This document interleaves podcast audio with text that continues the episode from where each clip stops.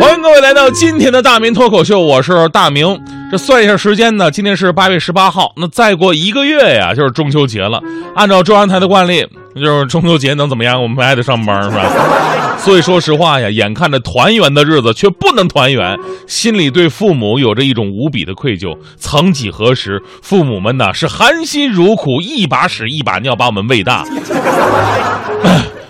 我被他，我们对他们又有怎么样的回报呢？所以我决定了，下下周我就请个年休，我请个年休，然后去普吉岛的海边好好思考一下这个问题。可能有很多的朋友跟我一样哈，都是远在外地工作，出来工作好几年了，不在父母身边。但是呢，年轻人呢，就是家的观念不是那么的重，啊，有的呢是有了工作忘了爹，娶了老婆忘了娘，只有在买房子发愁没钱的时候，才突然想起来，哎，对我还不还有个爹吗？这是。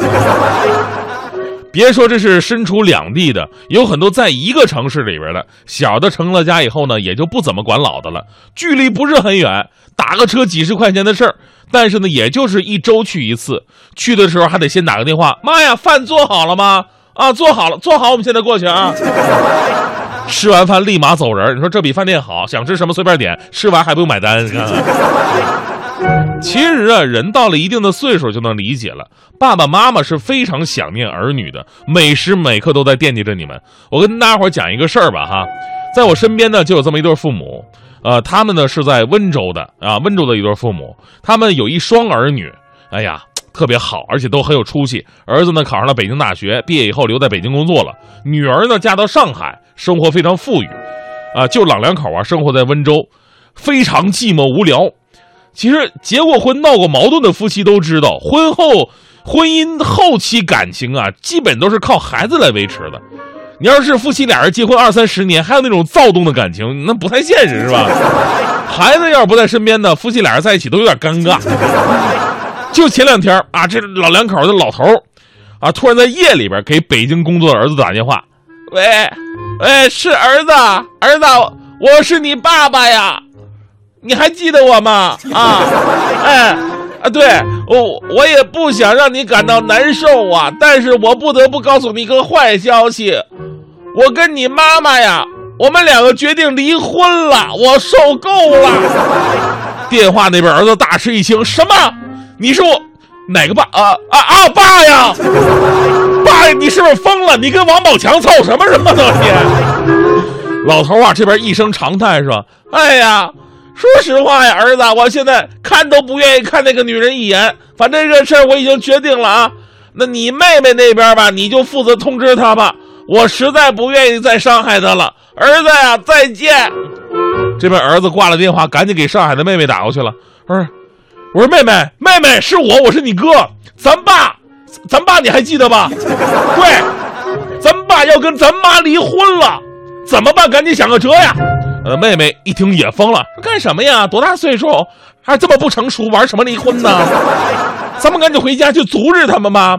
挂断哥哥的电话，妹妹立马拨通了家里的电话，又是老头接的电话。还没等老头开口呢，这边女儿就义正言辞地说：“我跟你说啊，我不让你们离婚啊，你们都不准乱来，冷静知道吗？我跟我哥明天就飞回去，等我们明天到温州再做打算，千万不要冲动，听见没有？明天见啊！”说完把电话挂了。这边啊老头啊。默默地放下了电话，转身对躺在旁边的老伴儿特别激动地说：“老伴儿啊，告诉你一个好消息，明天他们可以跟我们回来过周末了。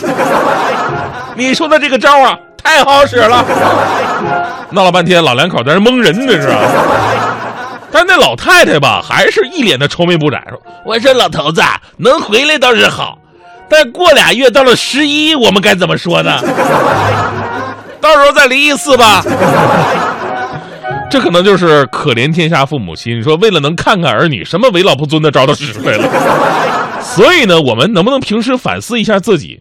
无论是休息日还是工作日，其实身为儿女的我们，就算是不能回家，也得打个电话、发个微信来问候一下吧。但是呢，我还得提醒大家哈，咱们中国人跟西方人的文化不一样，很多时候呢，咱们的感情啊都是放心里边，比较含蓄。西方人的感恩呢，那都挂在嘴上呢。你看很多美剧，儿子跟老妈表白都很直接，是吧？